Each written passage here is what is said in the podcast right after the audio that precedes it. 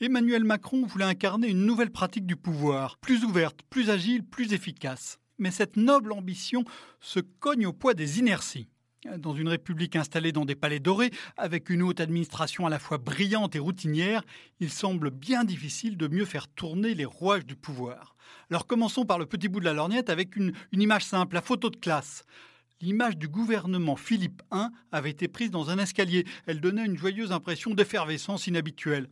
Le gouvernement Philippe 2.0 avait été shooté sur la pelouse plus classique. Le gouvernement Philippe 2.2, lui, il pose sur le perron, là où se font depuis des décennies les clichés des gouvernements successifs. Alors c'est bien sûr anecdotique, et le candidat Macron n'avait par bonheur fait aucune promesse sur ce détail.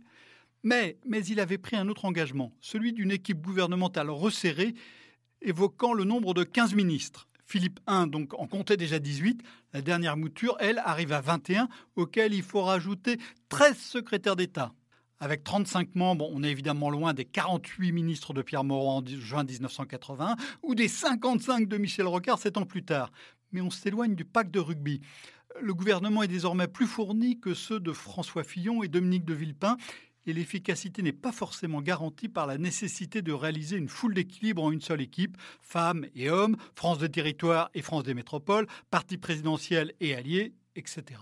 Emmanuel Macron sait pourtant à quel point la mécanique gouvernementale est essentielle à la réussite. Malgré sa jeunesse, c'est le seul président de la Ve République à connaître la pratique du pouvoir à la fois côté Élysée et côté ministère, puisqu'il avait eu le portefeuille de l'économie. Son prédécesseur François Hollande avait lui été petit conseiller à l'Élysée en 1980 et n'avait eu aucun Marocain ensuite.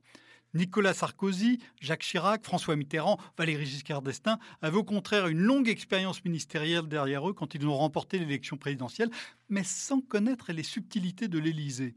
Macron, lui, il a vu de très près comment un président pouvait s'embourber. Il en a souffert. Il voulait faire autrement. C'est pour cette raison que lorsqu'il était candidat, il avait fait une autre promesse, d'apparence technique mais en réalité essentielle pour la mécanique de l'exécutif. Une double promesse pour être précis. D'abord, la réduction des effectifs dans les cabinets ministériels. Ces équipes d'experts avaient gonflé au fil du temps, atteignant parfois plusieurs dizaines de personnes. Elles finissaient par produire des décisions hors sol, déconnectées du fonctionnement des administrations. Ensuite, Emmanuel Macron voulait compenser ce rapetissement des cabinets ministériels en donnant un rôle plus politique aux directeurs d'administration, afin que les décisions, elles percolent dans les services et descendent tous les degrés de l'administration. Quitte à changer ces importants personnages que sont les directeurs de la fonction publique pour que ceux en place adhèrent à la ligne du gouvernement, comme dans le spoil system américain.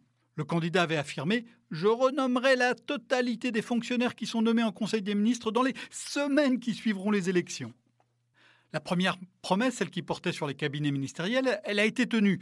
Les ministres ont tout au plus dix conseillers désormais, des conseillers encore plus épuisés que d'habitude, car la seconde promesse, elle, elle n'a pas été mise en œuvre. Les directeurs sont certes davantage associés aux discussions politiques, mais ils n'ont pas beaucoup changé.